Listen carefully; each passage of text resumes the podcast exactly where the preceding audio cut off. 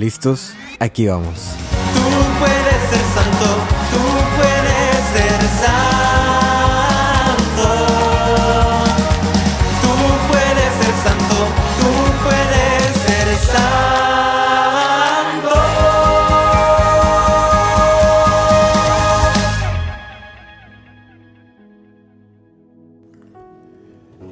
Para el discípulo más te avergüences de pregonar mi nombre. No te avergüences de decir con seguridad que crees en mí.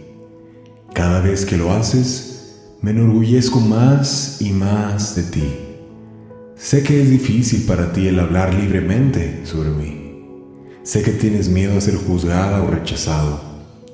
Sé que temes perder a tu familia y amigos por mi causa.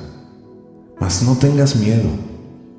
He visto lo que haces, veo tus esfuerzos, veo tus momentos de valentía. Te lo repito, estoy muy orgulloso de ti. En el nombre del Padre y del Hijo y del Espíritu Santo. Amén. Bienvenidos a este nuevo episodio del podcast para el discípulo más amado, un programa del podcast Tú puedes ser santo. En este domingo celebramos el décimo segundo domingo del tiempo ordinario, doceavo, tiempo, eh, doceavo domingo de tiempo ordinario. Eh, 25 de junio, este, la lectura del Evangelio es del Evangelio de San Mateo, capítulo 10, versículo 26 al 33. Es la continuación de lo que escuchamos el domingo pasado. Eh, les aconsejo que tengan a la mano su, su misal o su Biblia o alguna eh, pues en su celular tienen acceso a las lecturas de este, de este domingo. Eh, fíjense que por más que le doy vueltas y vueltas y vueltas a este evangelio, trato de sacar algún mensaje así, digamos, eh, perrón, fuerte, que diga, no, es que esto, y no encuentro algo así que me, que me esté ¿Cómo lo explico? No encuentro algo que me esté gritando a, los cuatro vientos. Esto es, ¿no? Más sin embargo, pues, pues, pues vamos a estar aquí, ¿no? Vamos a, a, compartir como quiera esta reflexión. Y quizás a lo mejor de esta reflexión que puede ser en este domingo muy, muy breve, eh, pues puede que sequemos algún mensaje bonito.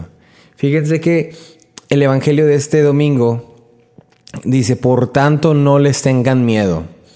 Así, así empieza, ¿no? Dice, en aquel tiempo Jesús dijo a sus discípulos, por tanto no les tengan miedo, no teman a los hombres. En, en las versiones que escuchamos en misa dice, no teman a los hombres, pero en otras versiones más profundas dice, por tanto no les tengan miedo. ¿A quién se refiere?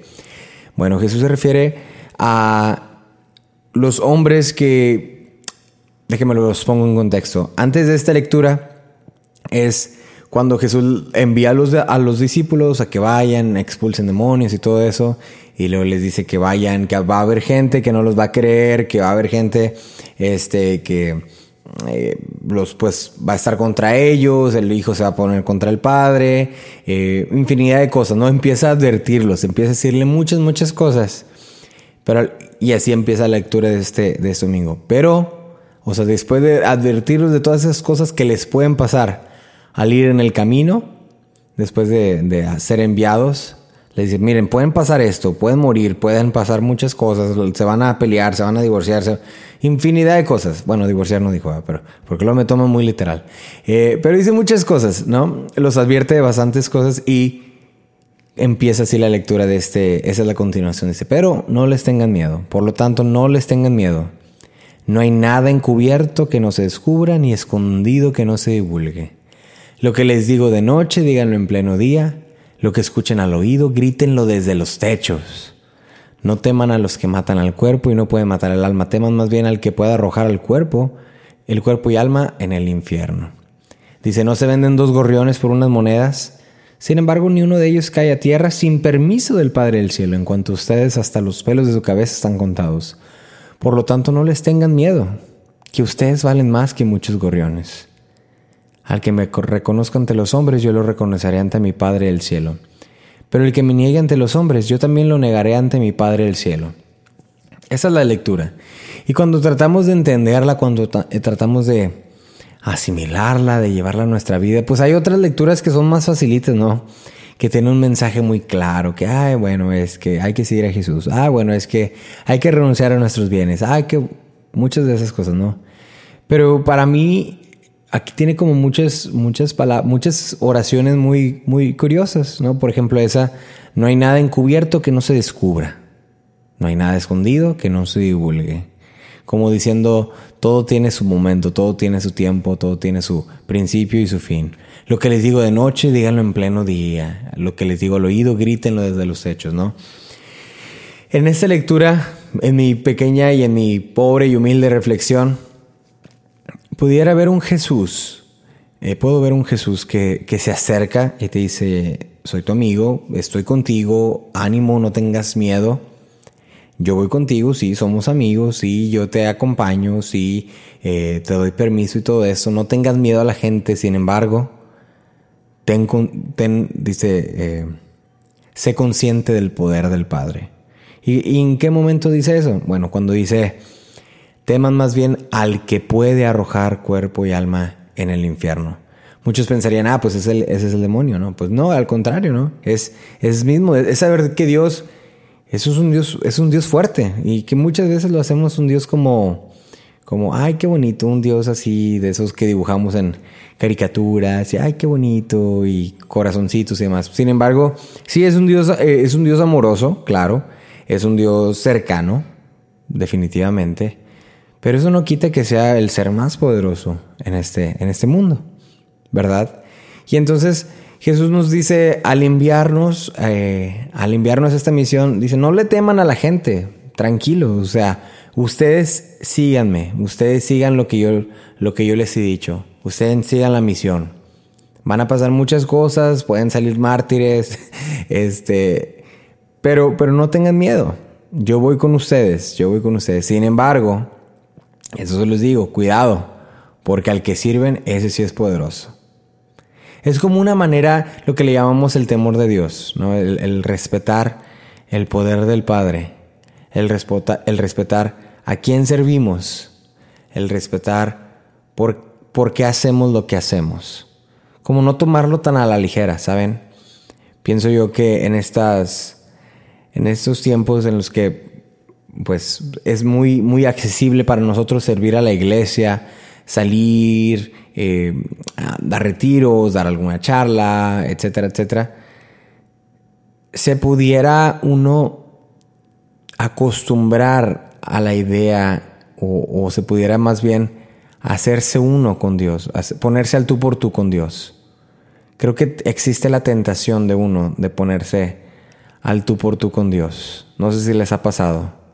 A mí me ha pasado, por ejemplo, que como soy eh, ministro eucarístico, eh, que le llevo la comunión al, hospital, cuando voy y, llevo la comunión, a veces, pues entro así como que, wow, no sé cómo explicarlo, eh, pero entro como en un, momento de como asombro, pero al mismo tiempo de no puedo creer que yo lo pueda estar haciendo.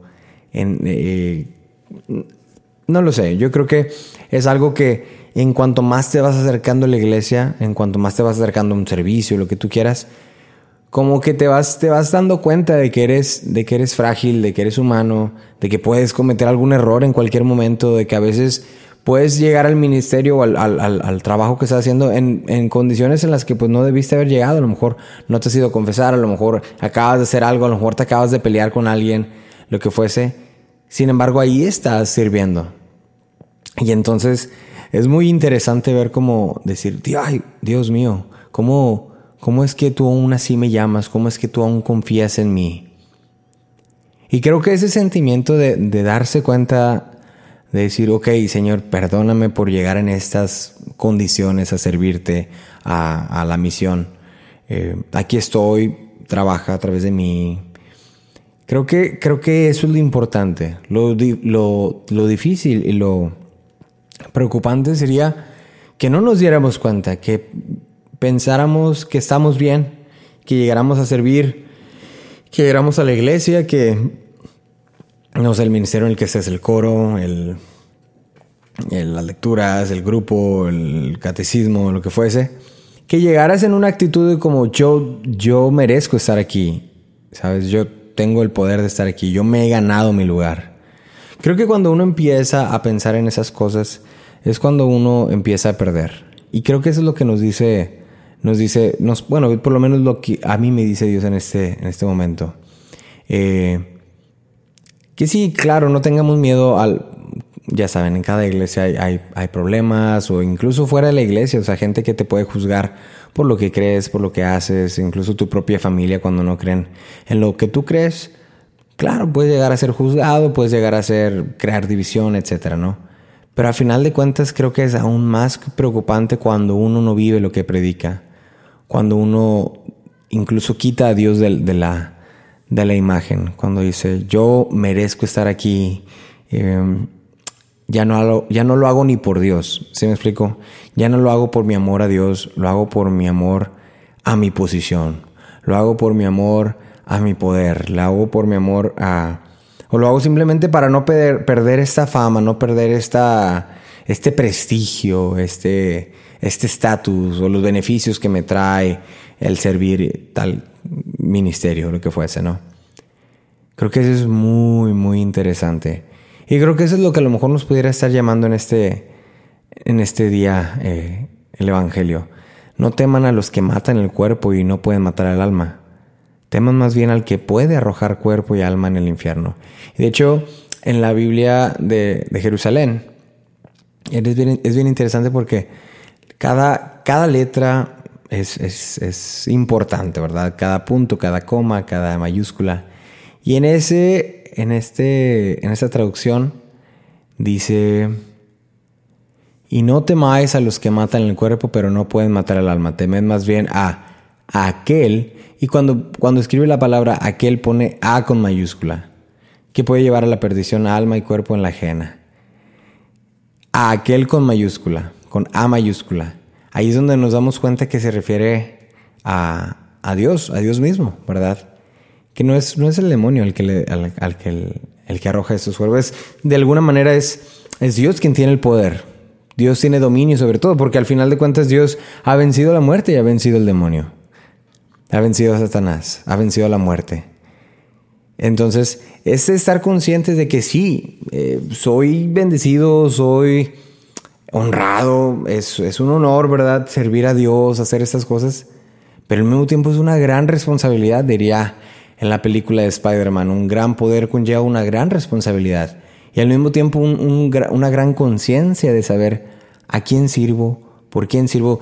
Una vez eh, me contaron eh, de, manera de broma que hay un sacerdote acá en la diócesis en la que yo vivo, en la diócesis de Fort Worth, eh, que cuando se ordenó un amigo mío, sacerdote, hace algunos años, este, se ordenó sacerdote y bueno, todos los, demás sacerdotes van, hacen la fila y ya ven que lo saludan o le dan la bendición y todo eso, ¿no?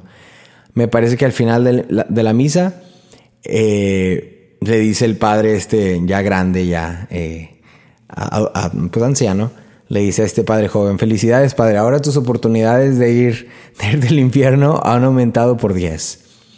Y ajaja, risa, risa, risa. Pero es que es, verdad, eso es por ejemplo algo de lo interesante de los sacerdotes, que los sacerdotes sí, ay, qué bonito, qué padre y todo esto, pero al tener más responsabilidad tienen, o sea, al tener más poder, al tener más eh, cosas por hacer, al mismo tiempo, al mismo tiempo tienen más responsabilidad. Y, eso lo creemos, ¿verdad?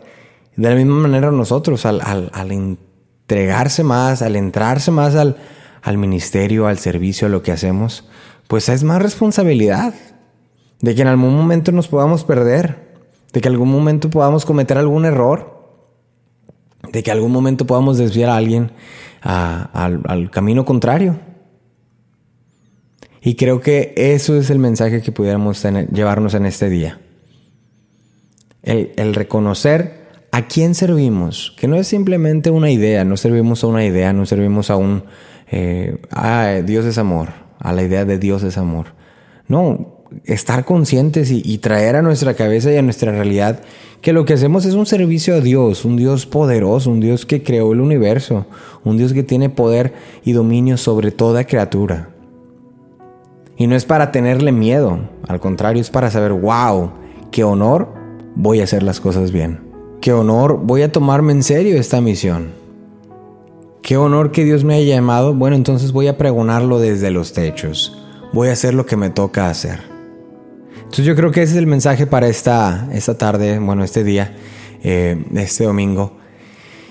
El saber si Dios me eligió y, qué, qué, honor, qué bendición, ¿verdad? Y tengo que hacerlo con, con, con coraje, con valentía, como debe ser no solamente por amor a, por amor a Dios, sino también por temor a Dios, por respeto, por, por decir, bueno, es que esta misión no es una misión cualquiera.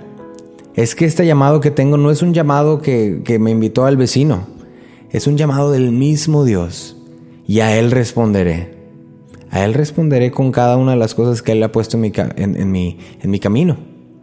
Por mi paso. Y es pensar... Eh, es ponerse a reflexionar cada que hacemos algo bueno, lo pude haber hecho de alguna mejor manera. ¿Qué más, me qué más pude hacer?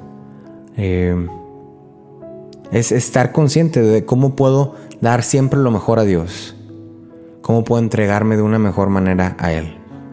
Haciendo que este servicio, que este trabajo, ese ministerio, pues sea digno del, del Dios Todopoderoso. Porque a Él le responderemos. No tengamos miedo que Él va con nosotros. No tengamos miedo que por algo nos eligió. Él sabe de nuestra humanidad, de nuestra fragilidad. Pero al mismo tiempo seamos conscientes de a quién servimos y quién es el que nos llamó. Amén. Dios te bendiga.